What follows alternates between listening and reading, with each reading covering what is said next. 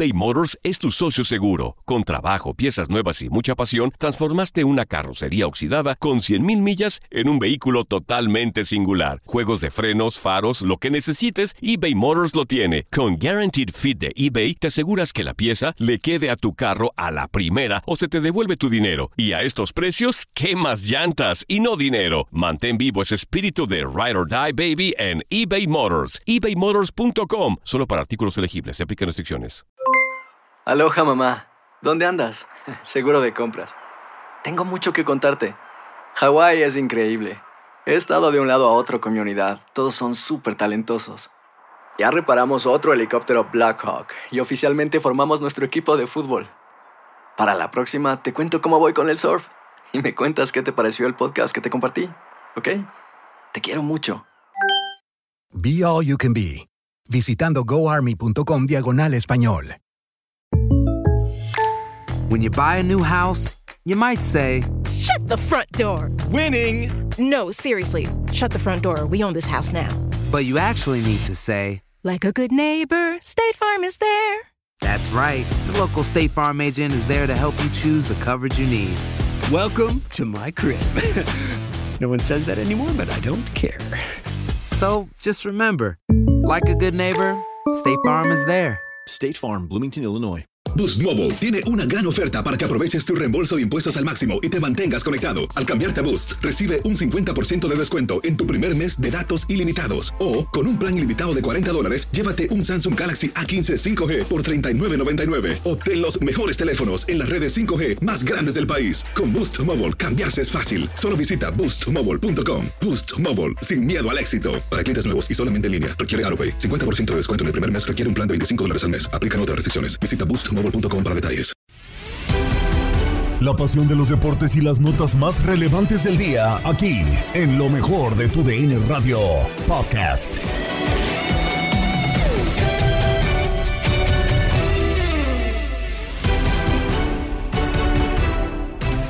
Iniciamos una semana con la mejor información deportiva. Gabriela Ramos les da la bienvenida al podcast Lo mejor de tu DN Radio.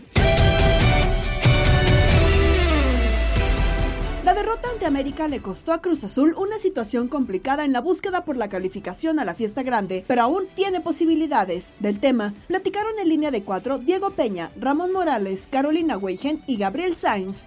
Cuando pierdes con una sensación en donde sientes que no fuiste menos que el rival, en donde sientes que competiste, en donde por una expulsión terminas condicionado el, eh, el compromiso, no sé si haya la necesidad o no sé si haya ese eh, sentimiento de tristeza o más bien de molestia, de enojo porque las cosas no, no te salieron como, como estaban.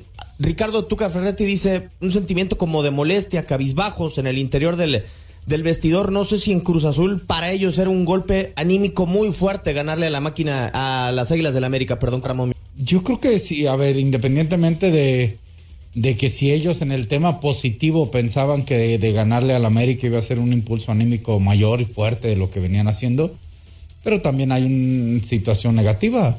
Y, la parte de negatividad es el perder, el cómo pierdes, etcétera, etcétera. Y pues eso es lo que se refería al Tuca, ¿no? Estaban aguitados, en pocas palabras, palabras vulgares, tristes, molestos algunos, quizá otros eh, con mayor sentimiento más de tristeza.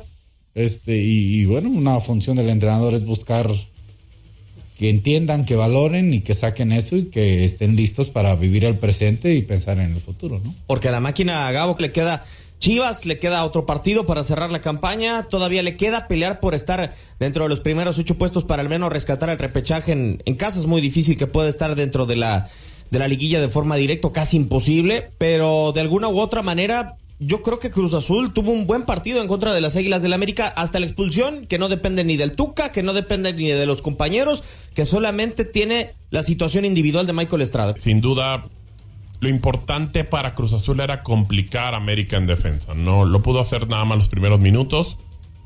Después creo que América es un equipo que siempre reacciona, que tiene con qué hacerlo, que no baja los brazos, que busca y va perdiendo, pero reacciona y lo hace muy bien y termina empatando. Y después creo que, pues bueno, se impone a lo mejor quizá un poco más el buen momento, la calidad, lo que está pasando con el equipo de América.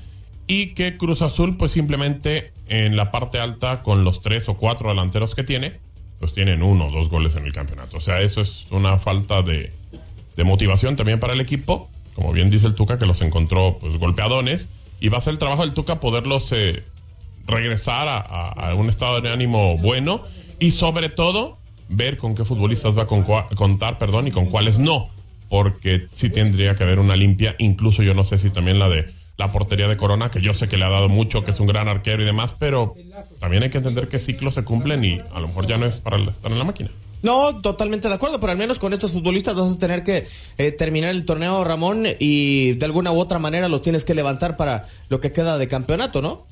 Sí, digo, es parte de, de todo eso, digo, independientemente de pensar en muy allá al futuro, de quién se va y quién se queda, pues hay que vivir el día de hoy, todavía quedan un partido, dos partidos, están en el lugar 8, si mal no recuerdo, están en una zona donde depende de ellos mínimo, pues saber que es el repechaje, pero recibes de local, entonces puedes eh, luchar por esa parte, ¿no?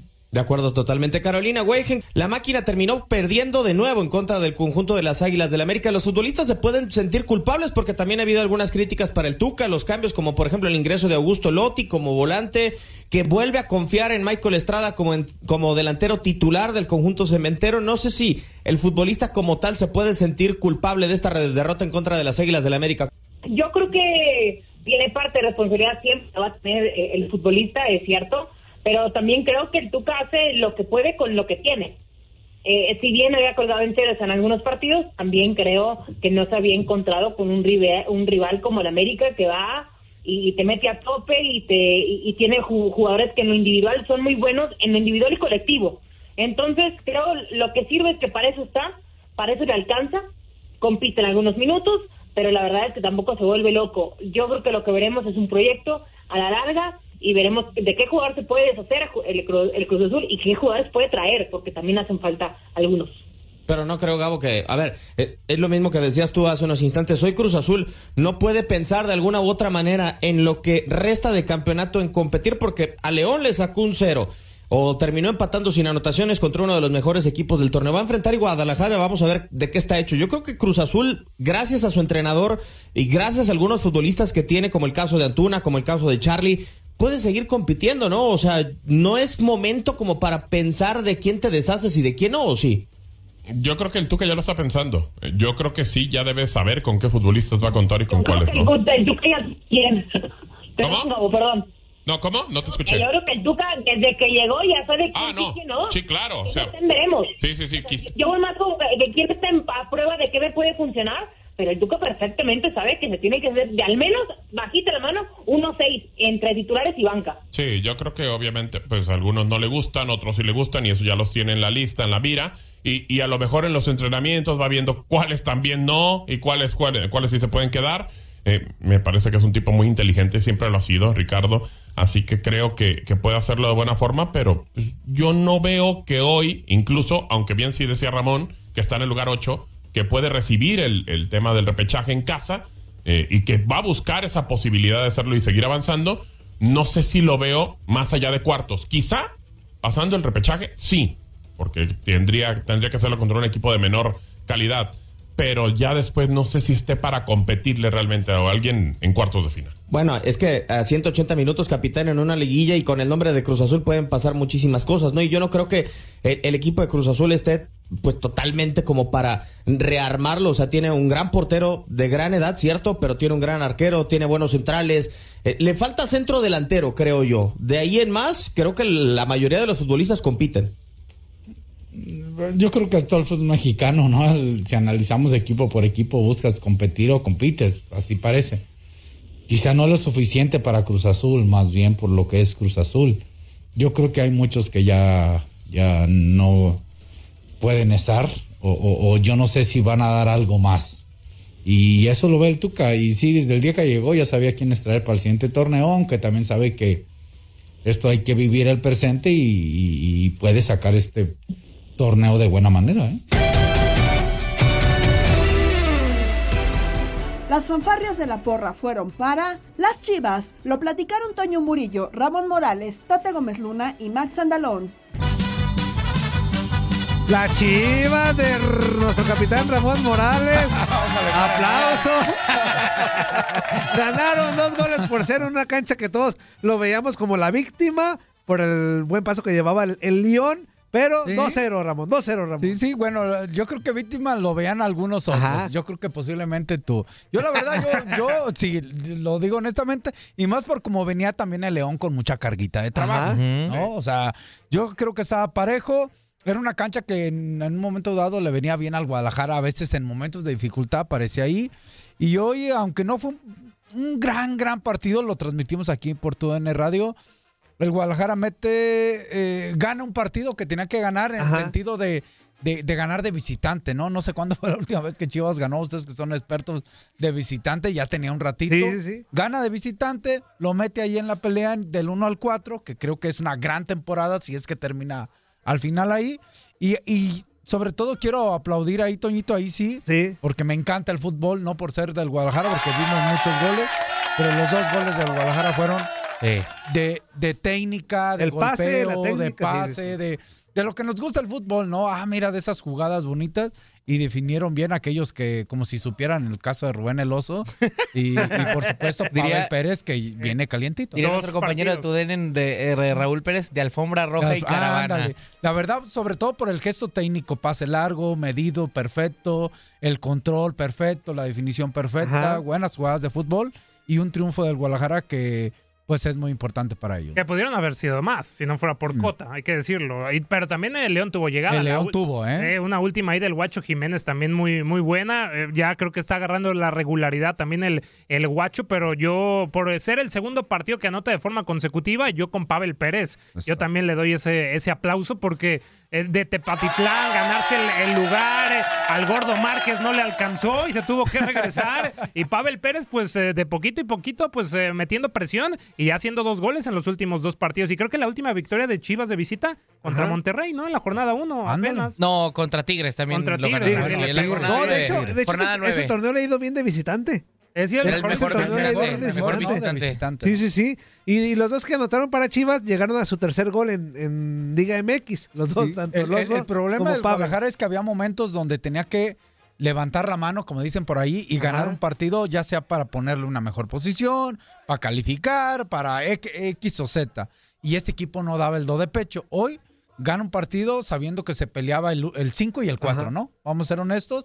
Ahorita al ganar, pues se pelea ahí el cuarto lugar y hasta ahorita, pues ahí está en esa posición. Y con combinación de resultados, el aplauso para Chivas, cuarto lugar, 28 puntos. Eh. Pues es muy merecido y lo, lo que le sigue. Y lo que dijo Belco al final a mí me pareció sensacional. Pues ya si va- se van a llevar a todos a la selección, que se los lleven contra Estados Unidos. Un amigo hace mucho me dijo en esta misma mesa, misma mesa de trabajo, Ajá, me dijo, si Chivas clasifica del 1 al 8, es buena temporada. Ok. Si califica del 1 al 4, es una excelente temporada. Y, lo- Aquí y está. yo lo dije y lo sigo sosteniendo. Aquí y ya de allí, de que ¿Y lo eliminan a la primera sigue siendo buena? No, no, O- primero terminar en la tabla. O ya con que Sí, no, sea... no, estamos hablando de, del- la calificación. Ah, O sea, va. sobre todo cómo viene Chivas, Max. Sí, claro. Sí. viene de repechaje de- o de no calificar. ¿no? Entonces, y creo que quitándote corazones, hablo de, en mi caso que yo le voy a Chivas, aunque no soy tan fanático, pues para el plantel que puede estar teniendo con un técnico nuevo, del 1 al 4 terminar, es muy bueno, ¿no? Sí, temporadón. Y, y- y yo creo que con León, hablando un poquito de León, hay algo que no. No, no, no le compro a ese León. No sé, no sé si la presión de los dos eh, torneos, eh, porque muestra a veces irregularidad, a pesar de que también tuvo posibilidades al arco. Yo creo que eh, este León como que no te contagia como lo hacía Nacho Ambriz, a pesar de que tiene algunos jugadores de ese plantel. Pero Ahora, bueno, no, no quita que esté en la parte alta. Se veía bien hasta el gol que le anulan, León, ¿eh? ¿eh? Se veía bien hasta el gol que le anulan, ¿no? Sí, se veía sí, bien. sí, Sí, sí, sí. Hasta gol que le ese gol es todo, híjole, México, a ver, invierten mucho dinero en muchísimas cosas. Si está el bar y todo eso, inviertan bien en la tecnología del bar. Y úsenla bien. Que a veces Sí. no la usan bien. Pero primero que la tengan, Tate. y Sí, ya- sí, sí, sí. porque uh, digo, me tocó en la transmisión, yo me quedo con la Ajá. duda. Este, está el bar, y si ellos dijeron que es fuera de lugar, bueno. Si no hubiera bar, el gol se queda y yo lo hubiera dejado. Porque aparte, lo digo, mm, saben que ni defiendo ni ataco a Chivas. Es- doy siempre mi opinión. La raya roja que pusieron estaba más Ah, medio fea. que- que, Sí, sí, entonces, eso hay que cuidarlo en México por bien del fútbol, ¿no? En Misión Fútbol con Gabo Sainz, Marco Antonio Rodríguez también se refirió a Guadalajara y su posición dentro de los primeros cuatro de la tabla general. Hola, querido Gabriel, muy, muy buenos días a toda la gente que, que te escucha, que ya llegaste a los 10 mil suscriptores, es bueno, buena señal, ¿no? Para toda la gente que trabaja contigo y tu programa. Sí, pues ahí vamos, ahí vamos este, de esa manera. Eh, Marco, y pues bueno, muchas gracias por estar aquí conectado con nosotros en el tema de, del fútbol. La jornada la, la jornada de, del fútbol mexicano. ¿Te gustó, Marco? ¿Qué destacarías la victoria de América en el clásico joven? El Guadalajara, que va y se mete en la cancha de León, un equipo que iba levantando muy bien y que termina ganando el conjunto del Guadalajara y se mete en los cuatro primeros. El renacer de los Pumas con el turco, eh, el Atlas que está pensando en el repechaje. ¿Qué, ¿Qué, destacas de esta jornada? Bueno, en términos generales, la temporada ha sido eh, buena a muy buena, ha venido de menos a más eh, suele suceder que en estas jornadas, ya las últimas, el nivel o el rendimiento de los equipos eh, tocan umbrales de excelencia en el sentido de que o te vas o te quedas en la liguilla, ¿no? O entras al repechaje. Muchos equipos que empezaron mal eh, empiezan a subir para arañar los puestos finales que se puedan dar y los equipos que siempre están en la punta, pues tratar de establecer condiciones de principio a fin, ¿no? Yo me quedo con pues América que ha demostrado ir abajo en el marcador en más de una ocasión con equipos importantes y serios y terminan dándole la vuelta, ¿no? Es un indicador de que en la liguilla ese tipo de comportamientos colectivos te pueden llevar al título. Es un decir, ¿eh? ¿no? que hay equipos también muy fuertes. Me quedo con eso de América, la capacidad de levantarse en la adversidad. Eh, de Cruz Azul, muchas dudas, eh, de pronto juegan al fútbol, aunque el Tuca dice que los primeros 45 minutos son los mejores que ha dirigido. Eh, es, es, respetable, pero el Tuca sabe perfectamente que el fútbol es de 90 minutos y de resultados. Así que me parece que es un discurso más para vender humo a su vestidor, para generarles un poco de confianza y protegerlos, ¿no? De las críticas mediáticas. Cruz Azul debe de mejorar eh, en su forma de trabajar, pero bueno, eso me parece que que Cruz Azul quedó a deber, ¿no? En el caso de del Guadalajara, a ver, el Guadalajara no sé hasta, hasta dónde le va a alcanzar, pero ha sacado muy buenos resultados con equipos importantes. Jugando de visitante, es valiente y lleva el peso del partido. Últimamente los dos goles, el último que hizo con Tranecaxa o los últimos dos con León, me sorprende la línea de pase. Los balones, cómo están llegando a profundidad con gran ventaja para que llegue un rematador y haga unos goles, en verdad, en mi opinión, bajo un nivel muy alto de juego. El Guadalajara ha mostrado cosas que me parece que de continuar así el proyecto de, Chivas pueden soñar, en verdad pueden soñar y en la liguilla será un equipo muy muy difícil. Eh, insisto, no sé hasta dónde le va a llegar, pero futbolísticamente hablando hay indicadores que se está trabajando muy bien y que próximamente podremos ver un equipo de ensueño en lo futbolístico, ¿no? Ahora bien, en el caso de Pumas con Mohamed, pues Mohamed, ¿qué te gusta? Tiene buen discurso, eh, empodera a sus jugadores, son como él era cuando era jugador, eh, irreverentes, valientes, osados, eh, temerarios en momentos, tienen pegada, lo hicieron en este partido, sorprendiendo, o sea, me parece que este equipo de Mohamed ya se está metiendo en zona de repechaje y el liguilla va a ser un duro hueso de roer. No tiene, no tiene calidad para ser campeón, pero el lado motivacional les puede dar para darle sustos a equipos muy importantes, ¿no? El Atlas, el Atlas, eh, bueno, ¿qué te, ¿qué te puedo decir? Es un equipo que con Quiñones, ¿qué va a hacer cuando ya no esté Quiñones? Buena pregunta. Sí, porque la realidad es que este jugador diferencial, ¿no? Es el factor Quiñones. Sí, se juega, eh, llega Furch, llegan algunos jugadores que son importantes, pero creo que el Atlas, pues por lo menos eh, resurge de las cenizas, ya está en zona de clasificación y bueno, sabe jugar liguillas, ya fue bicampeón, es que tiene reciente en su memoria futbolística la ruta de los títulos, habrá que ver hasta dónde le puede alcanzar, pero bueno, es, es bueno que el Atlas siempre es un equipo anfitrión y, bueno, generará una buena atmósfera en la liguilla, ¿no? Se jugó la semana 8 de la MLS con triunfo para Los Ángeles FC en el Clásico del Tráfico. Además, comenzó la etapa final de la NBA. Nos cuenta Jorge Rubio en Contacto Deportivo. Vamos a platicar de la Major League Soccer porque se llevó a cabo la semana número 8. El partido de la jornada definitivamente, el LAFC se queda con el Clásico del Tráfico ganando tres goles a dos al LA Galaxy. Con esto, Carlitos Vela anotó un doblete, es el máximo anotador en la historia de Los Ángeles. Pero para platicar, por supuesto, de este partido y todo lo que aconteció esta semana en la Major League Soccer, saludamos con mucho gusto a nuestro compañero y amigo Raúl Guzmán. Raúl, qué gusto saludarte. ¿Qué nos dejó esta semana número 8 de la MLS? ¿Cómo andas? Hola, ¿qué tal Jorge? ¿Cómo estás? Un placer saludarte a ti y a todos los amigos de Contacto Deportivo. Aquí estamos para charlar un poquito de lo que ha sido la octava jornada de la Major League Soccer en su fase regular. Y por supuesto, vamos a comenzar hablando del partido que acaparó la atención el fin de semana. Estamos hablando del tráfico, el clásico angelino entre el Galaxy y el LAFC la forma como llegaban los equipos, la aparente superioridad del LAFC y, los problemas y la crisis en la que está metido el equipo del Galaxy, hacían pensar que el juego iba a ser mucho más desigual y disparejo de lo que en realidad sucedió.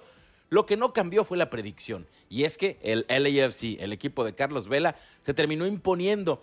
El marcador final nos dice que fue de 3 a 2 en favor de la escuadra visitante, en este, en este caso el LAFC con dos goles de Carlos Vela. Eh, por cierto, el segundo de penalti, el primero un golazo que se acomodó a su pierna izquierda con el que abrió el marcador. Ahora, si hablamos del transcurso del juego, si hablamos de lo que vimos en la cancha, tal vez el resultado mm, no, es, es un tanto engañoso. Fue un juego parejo, incluso por momentos con control y con cierto dominio del Galaxy, el equipo local que tuvo a Javier Hernández todo el partido por primera vez en el torneo. Arrancó su primer encuentro Chicharito después de ocho, semanas tras una larga lesión muscular.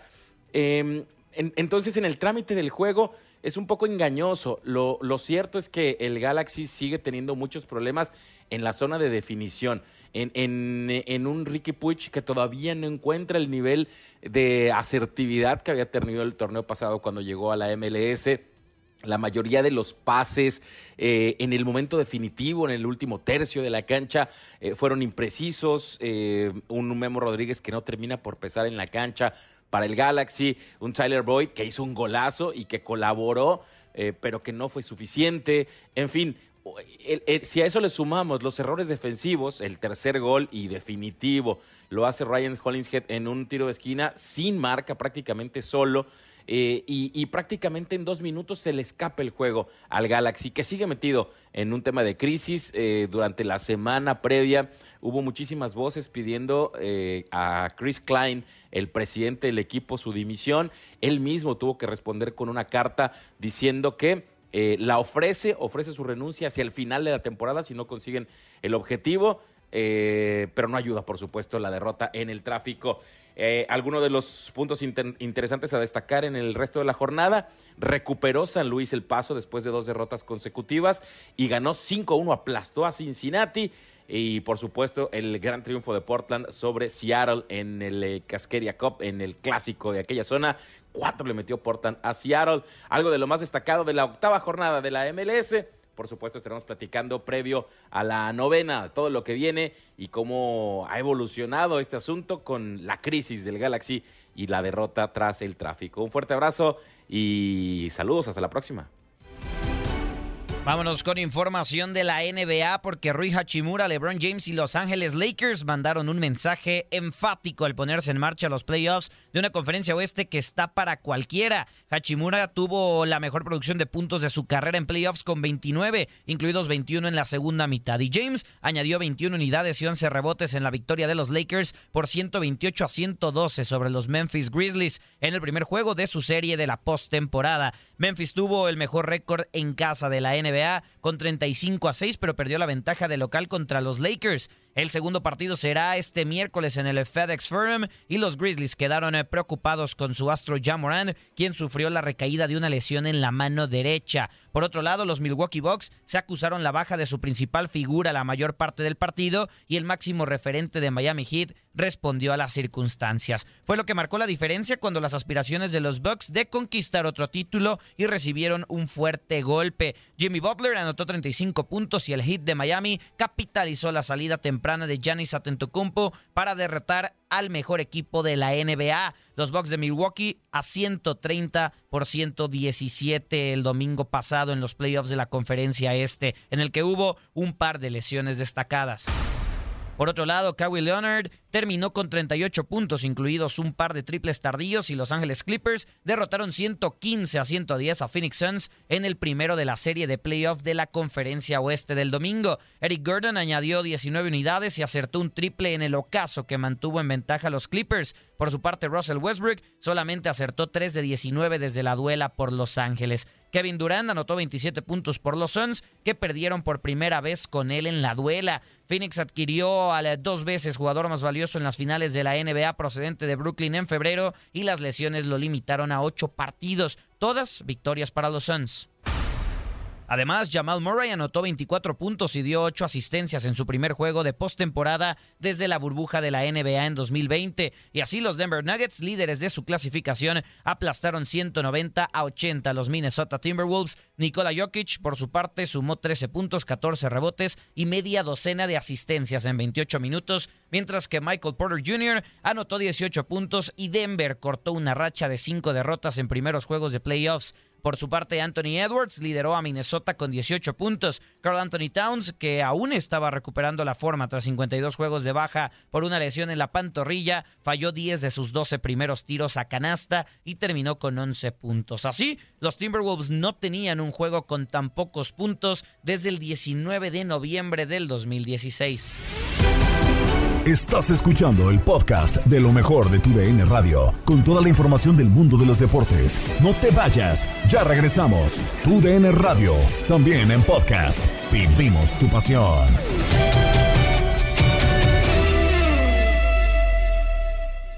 eBay Motors es tu socio seguro. Con trabajo, piezas nuevas y mucha pasión, transformaste una carrocería oxidada con 100.000 millas en un vehículo totalmente singular. Juegos de frenos, faros, lo que necesites, eBay Motors lo tiene. Con Guaranteed Fit de eBay, te aseguras que la pieza le quede a tu carro a la primera o se te devuelve tu dinero. Y a estos precios, ¿qué más llantas y no dinero? Mantén vivo ese espíritu de Ride or Die Baby en eBay Motors. ebaymotors.com. Solo para artículos elegibles. Se aplican restricciones. Escuchas el podcast Lo mejor de tu DN Radio. En el vestidor, Enrique Burak habló sobre la extensión de contrato para Julian Hurts y la propuesta de compra de un grupo de inversionistas por la franquicia de Commanders con Tate Gómez Luna y Max Andalón. Yéndonos, eh, como ya decía Enrique Tate, al eh, tema de la NFL, pues bueno, la nota tal cual de- del día, seguramente quizá de la semana, que Jalen Hurts termina renovando con las Águilas de Filadelfia 255 millones de dólares, 179 de estos millones ya garantizados, el eh, jugador mejor pagado en la historia de la NFL. Eh, Digo, vendrán seguramente las comparaciones, muchos dicen que son odiosas, pero por lo pronto los fanáticos y diferentes futbolistas, eh, mejor dicho, diferentes jugadores dentro de, de las Águilas de Filadelfia, por ahí Darius Slay, Lane Johnson, que dan por ahí su opinión, el consenso dentro de las Águilas es que es bien merecido. Sí vale la pena tanto dinero por, por Jalen Hurts, o sea, para convertirlo en el mejor pagado de la historia. Pues mira, sí, en cuanto a términos de salario eh, promedio anual, sí, con esos 51 millones, que la parte interesante también es que son 179 millones garantizados de los 255, eh, y esto también eh, yo creo que eh, le pone a Lamar Jackson de los Cuervos de Baltimore, pues también una eh, situación más para la negociación de su contrato, porque él quiere que todo sea garantizado, como es el caso de Sean Watson, en donde creo que los dos de Cleveland se equivocaron en ese aspecto. Eh, si está bien merecido o no, finalmente es el valor de mercado. Los 14 jugadores mejor pagados de la liga son mariscales de campo. Y aunque es un dineral, evidentemente es un dineral, pero a Hertz por lo pronto lo tienen garantizado por los próximos cinco años y la NFL sigue generando muchísimo dinero, va a seguir generando muchísimo dinero y por ello es que los eh, eh, la- la- las contrataciones que hagas en ese momento, con el aumento al tope salarial y los ingresos que van para arriba de la liga, pues dentro de cinco años va a seguir siendo muchísimo dinero, pero no tanto como puede representar en ese momento para los mariscales de campo, que pues definitivamente es una liga de corebacks, así hay que verlo. Y si es que en ese momento Hertz es el mejor pagado, superando el salario anual promedio de Aaron Rodgers, pues espérate a que tenga la oportunidad ya de cobrar, porque en este momento están todavía bajo su contrato de novatos, Joe Burrow, Cincinnati y Justin Herbert de los cargadores. Sin duda alguna, pero la, cantidad es lo que, lo que resuena, ¿no? También, Enrique, además de una cláusula de no intercambio, que según eh, varios informes es, es, es la primera, ¿no? Por, por un eh, jugador que también ya superó a Donovan McNabb en una temporada con las Águilas con más eh, pases de anotación con 43 y obviamente pues lo que sucedió en el último Super Bowl, ¿no? Que tiene cuatro pases de touchdown, pero que también tiene una pérdida de balón que le cuesta también para que finalmente los jefes de Kansas City ganen el partido 38-35. Más allá de lo de Hearts, también eh, Enrique, pues eh, no solamente un jugador, sino también un equipo, como son los Commanders de Washington, por ahí ofertas de 6 mil millones de dólares, en donde por ahí, si no me equivoco, eh, está el Magic Johnson, ¿no? También ofertando con estos inversionistas. Sí, el Magic Johnson, que bueno, sabemos que tiene un dineral, pero bueno, digamos que él forma parte de un grupo de inversionistas. El que tiene la lana se llama Josh Harris, que es eh, dueño de los 76 de Filadelfia y también de los New Jersey Devils de la NHL. Eh, y también hay otro eh, hombre que está ofertando por ahí los 6 mil millones de dólares, que es un canadiense de ascendencia griega.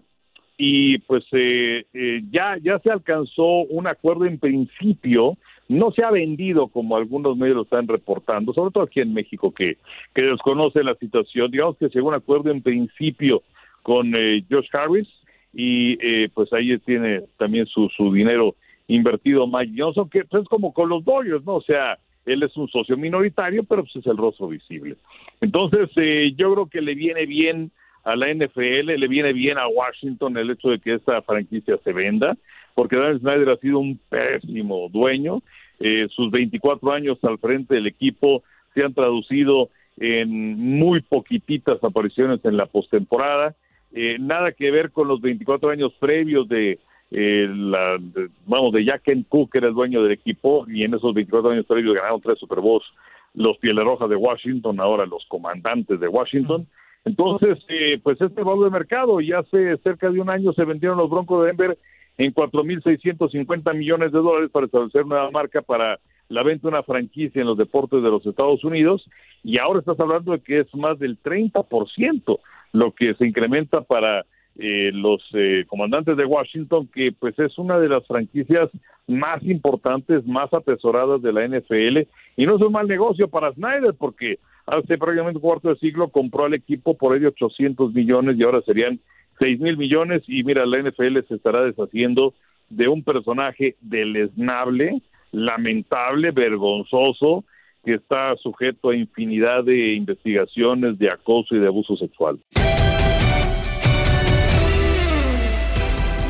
Los campeones Houston Astros cayeron nueve carreras por una ante Texan Rangers, como lo escuchaste por tu DN Radio. Con esta victoria para el equipo de los Rangers de Texas, pizarra final de nueve carreras por ocho sobre el campeón defensor de esta de la pasada Serie Mundial, los Astros de Houston.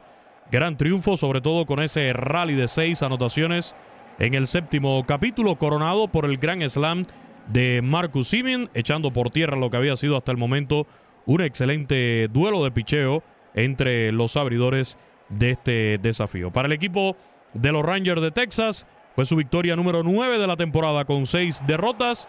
Ojo porque están liderando la división oeste de la Liga Americana, mientras que para los Astros fue su noveno revés con siete victorias en esta contienda.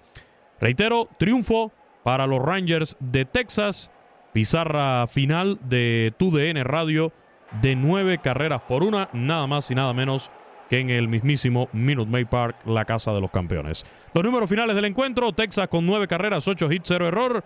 Los Astros, los Astros de Houston con una anotación, cuatro imparables, jugaron con dos pifias bien costosas a la defensa.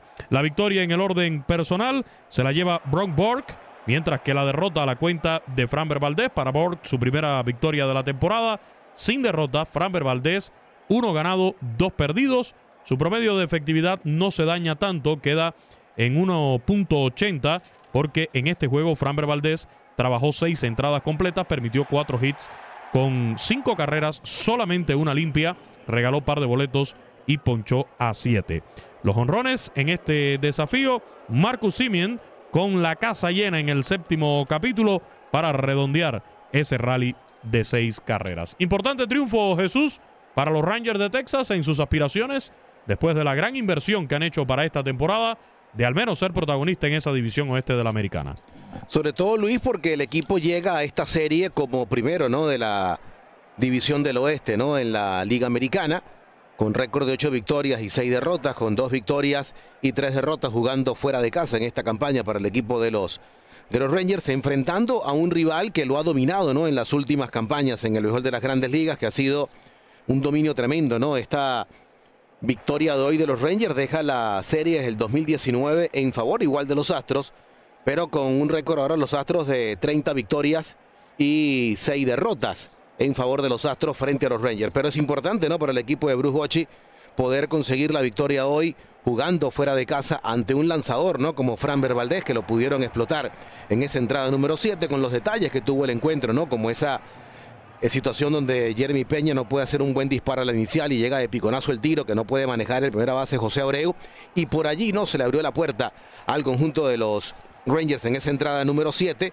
para que pudieran fabricar un rally de 6, ¿no? Que terminó siendo determinante en el juego de hoy para que no pudiera regresar en el encuentro el equipo de los Astros de Houston. Después un rally más de 3 en el octavo episodio y ya por ahí era prácticamente imposible para el equipo de los Astros regresar en el juego de pelota hoy frente a los Rangers de Texas que se llevan la serie, ganaron 2 de 3 en esta serie de fin de semana los Astros, los Rangers a los Astros y van a terminar esta semana de acción de las grandes ligas con marca eh, positiva para el equipo de los Rangers de Texas con 9 victorias y 6 derrotas, punteros de la división del oeste en la Liga Americana.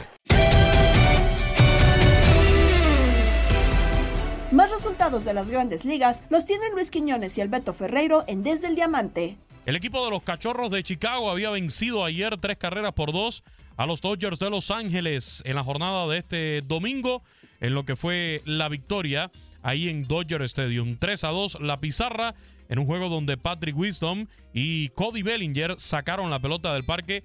¿Qué daño le hizo Cody Bellinger a su ex equipo? Porque el sábado se había robado un jonrón a la defensa allá en el jardín central. Ayer le pega cuadrangular a su ex compañero de equipo, el mexicano Julio Urias, que termina sufriendo su primera derrota de la temporada con tres victorias. Permitió par de carreras limpias, ocho hits en cinco entradas y dos tercios de actuación. Los Dodgers que estaban ganando 1 a 0, el equipo de los Cachorros empata en el quinto a una carrera y ya después en el sexto le hacen las dos a Julio Urias para tomar la delantera. Vamos a escuchar qué dijo el Culichi el mexicano Julio Urias ofreció declaraciones al terminar el juego en conferencia de prensa, reconociendo su error en esos lanzamientos donde le terminan pegando los cuadrangulares. Me sentí bien, obviamente hay que darle primeramente gracias a Dios no por salir saludable del juego. Este, la verdad bien, bien, me sentí bien, siento que todos los lanzamientos estaban trabajando como quería, simplemente es béisbol y, pues mantuvieron su enfoque todo el juego y, pues me agarraron en ese picheo, que siento que fue el, el único picheo que yo sentí que, que con dos strikes obviamente no lo puedo fallar ahí y siento que pague el precio. Los errores en la quinta entrada y teniendo que tirar tantos pichos en esa entrada, te, um, no estabas, um, no tenías energía o estabas un poquito no, cansado en la sexta No, no, no, no. Obviamente nadie quiere hacer errores, obviamente son cosas que pasan en el juego, obviamente eso no es frustrante, lo frustrante viene cuando pues te dan ese hit, obviamente que, que pues hay que llamarlo hit porque pues es hit, pero pues obviamente es un contacto sabemos que no es un contacto bueno y pues traté de hacer la mejor jugada, simplemente no pude. Y obviamente eso es lo frustrante, ¿no? Cuando te vienen hits de ese estilo que obviamente son, son, son hits de suerte, ¿no? ¿Estabas haciendo la recta más para arriba? No, era afuera. Estaba tratando de, de atacarlo afuera, obviamente fallé. Pues un bateador, obviamente sabemos que tiene fuerza y pues obviamente puso, puso su mejor swing y pues obviamente pues pagué el precio. Primera derrota en la temporada para el mexicano Julio Urias. Beto pierde el invicto. Tres ganados, uno perdido ahora para el Culichi. El que sí se mantuvo en la ruta del éxito fue el estelar abridor de los Yankees de Nueva York, Gerrit Cole. Qué manera de lanzar ayer, emulando a Sandy Alcántara. Sí, eh, ya sabemos que hoy en día quedan pocos que te pueden tirar juegos completos, pero ayer Gerrit Cole dijo, aquí me quedo en la lomita. De hecho, tenían, creo que era Wandy Peralta, calentando en el octavo inning. Y ya después cuando nos vamos al noveno de ese juego, entre los Yankees y los mellizos de Minnesota, ya se ve vacío el bullpen de los Yankees e intuíamos que se venía entonces Gerrit Cole para lanzar el noveno capítulo también y completar el juego. En total, 109 picheos de Gerrit Cole y con el apoyo de las dos carreras impulsadas por DJ LeMahieu con un cuadrangular en la victoria de 2 a 0 sobre los eh, mellizos de Minnesota por los bombarderos del Bronx. De esta manera, Gerrit Cole, Beto con cuatro ganados, ninguno perdido y una efectividad de 0.95 ya en cinco aperturas. No, tremendo lo de Gary Cole, demostrando que su nombre no se puede dejar por fuera cuando se hable de los mejores lanzadores del béisbol.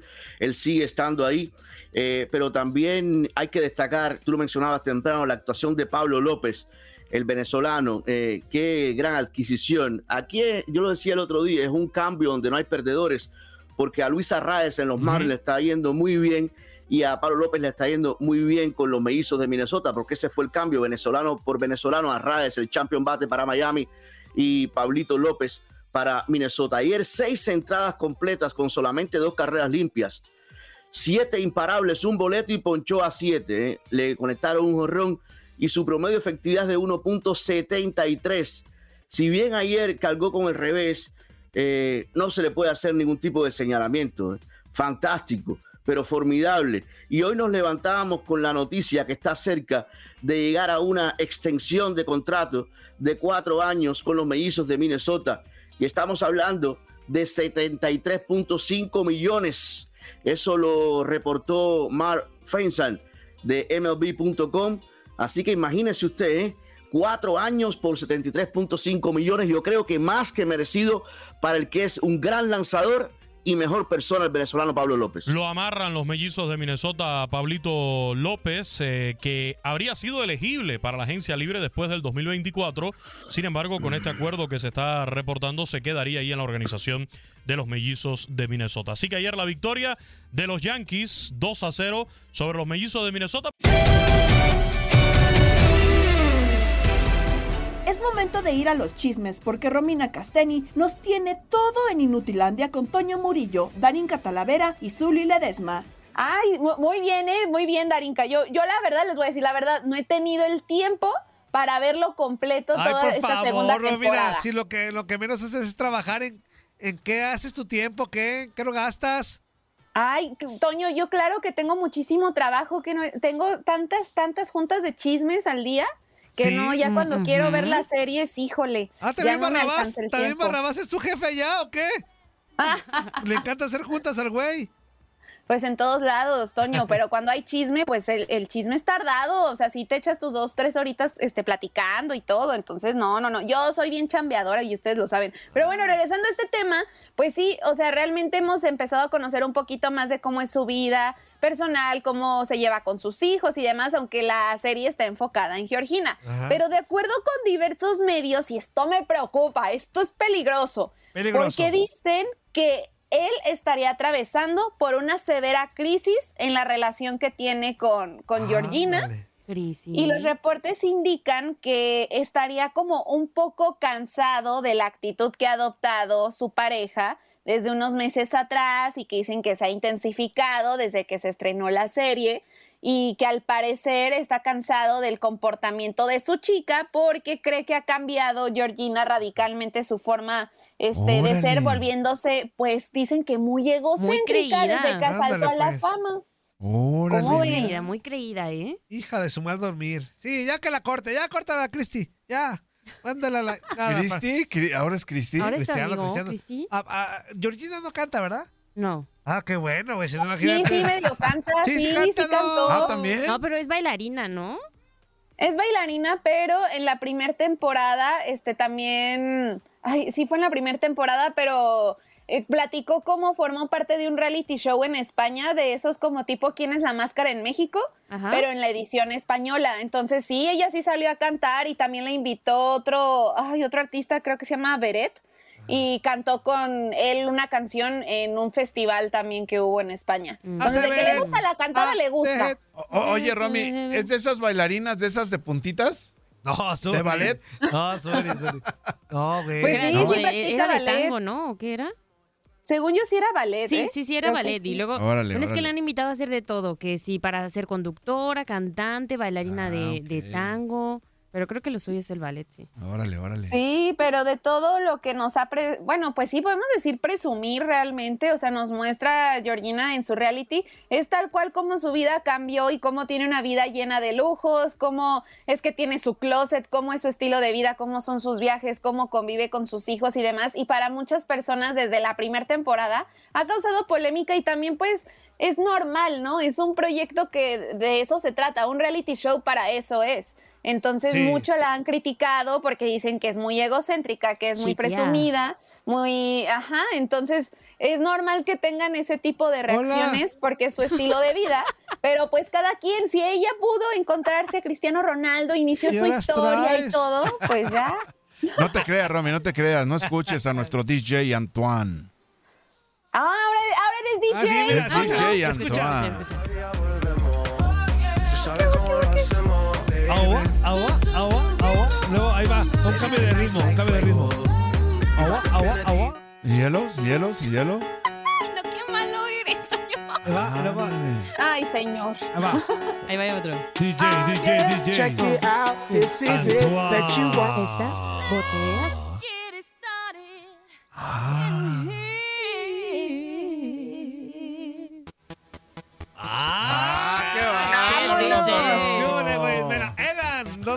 DJs. ¿Cuál es un DJ famoso? Um, Tiesto. Steve Aoki. ¿Eh? Steve Aoki se llama. Steve Aoki. David Guerra también. Ándale. That's right. David Guerra. Ahí. Guetta, pues, Guetta. Fíjate, eh, vete este cambio. Para que DJ, DJ. entiendas, Antonio, para que entiendas. Antoine. Ándale, ándale, Antonio. Como Snoop Dogg, hijo de su.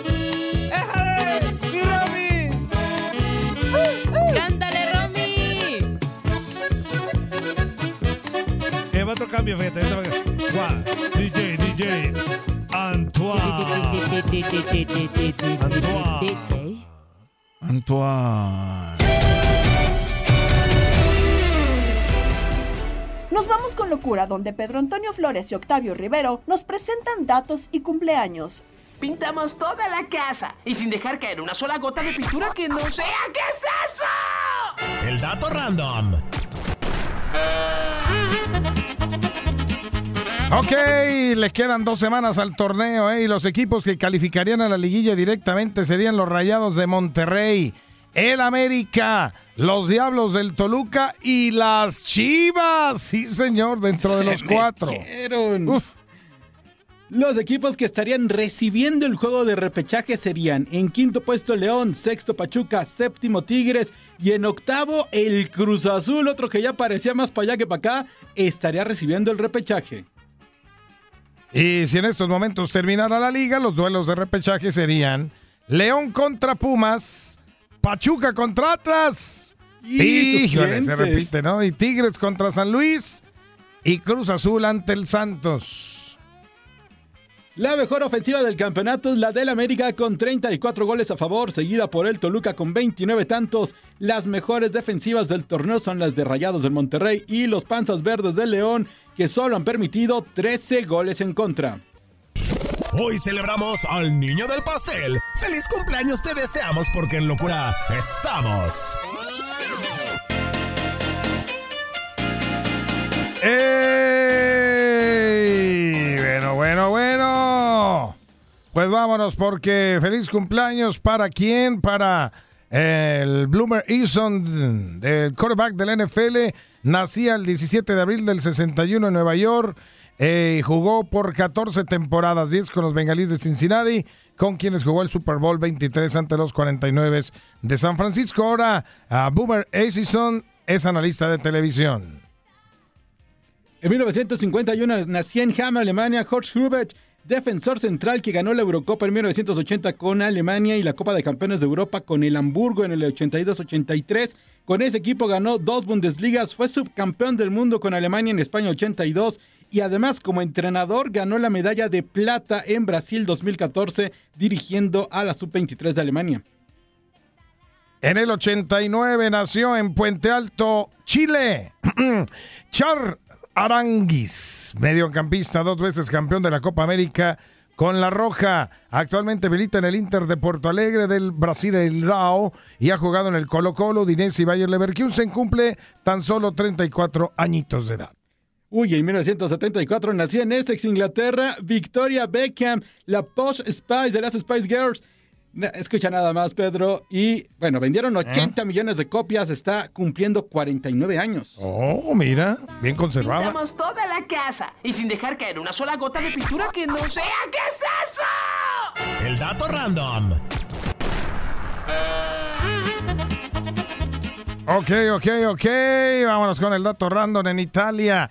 El Napoli empató, pero sigue de líder con 14 puntos de ventaja sobre la Lazio. Cuando todavía faltan 24 puntos en disputa, ¿eh? En Francia, el Paris Saint-Germain derrotó a Lens y llegó a 72 puntos por 64 del Marsella y 63 del Lens. En España, el Barcelona es líder con 73 puntos, 11 más que el Real Madrid, que marcha segundo con 62. En Alemania, el Bayern Múnich y el Borussia Dortmund empataron y sigue la distancia de dos puntos entre ambos. Bayern tiene 59 por 57 del Dortmund.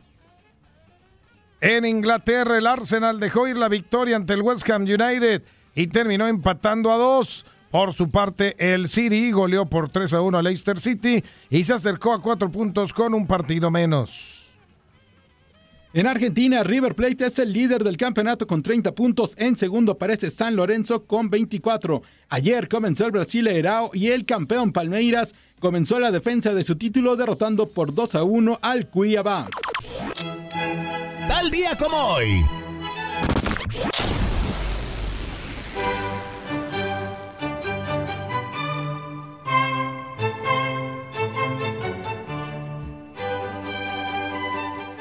En 1860, el inglés Tom Sayers y el norteamericano John Heenan disputan la primera pelea del Campeonato Mundial en la historia del boxeo. Fue un brutal combate que duró dos horas y 27 minutos, que se celebró en Inglaterra y terminó en empate debido a la intervención de la policía. En 1947, Jackie Robinson, el primer jugador afroamericano en disputar un juego de las grandes ligas, bateaba su primer hit jugando con los Dodgers de Brooklyn. En 1976 se registraba el regreso de una desventaja más grande en la historia de las grandes ligas. Los Phillies de Filadelfia caían 12 a 1 ante los Cachorros de Chicago y terminaron ganando el partido por 18 carreras a 16 en 10 entradas. En el 2011, 2.2 millones de personas veían el estreno del primer capítulo de la serie Game of Thrones. La serie se emitió durante ocho temporadas. Ese capítulo se llamaba Winter is Coming y es una de las más vistas y aclamadas en todos los tiempos. Su final se transmitió el 19 de mayo del 2019, pero justamente en el 2011 hoy se estrenaba Game of Thrones.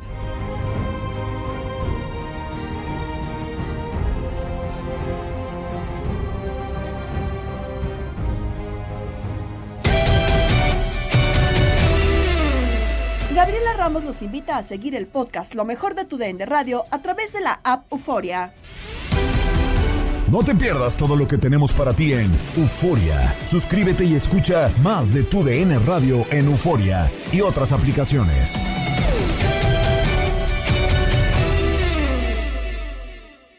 Boost Mobile tiene una gran oferta para que aproveches tu reembolso de impuestos al máximo y te mantengas conectado. Al cambiarte a Boost, recibe un 50% de descuento en tu primer mes de datos ilimitados. O, con un plan ilimitado de 40 dólares, llévate un Samsung Galaxy A15 5G por $39.99. Obtén los mejores teléfonos en las redes 5G más grandes del país. Con Boost Mobile, cambiarse es fácil. Solo visita boostmobile.com. Boost Mobile, sin miedo al éxito. Para clientes nuevos y solamente en línea, requiere AroPay. 50% de descuento en el primer mes requiere un plan de 25 dólares al mes. Aplican otras restricciones. Visita boostmobile.com. boostmobile.com para detalles.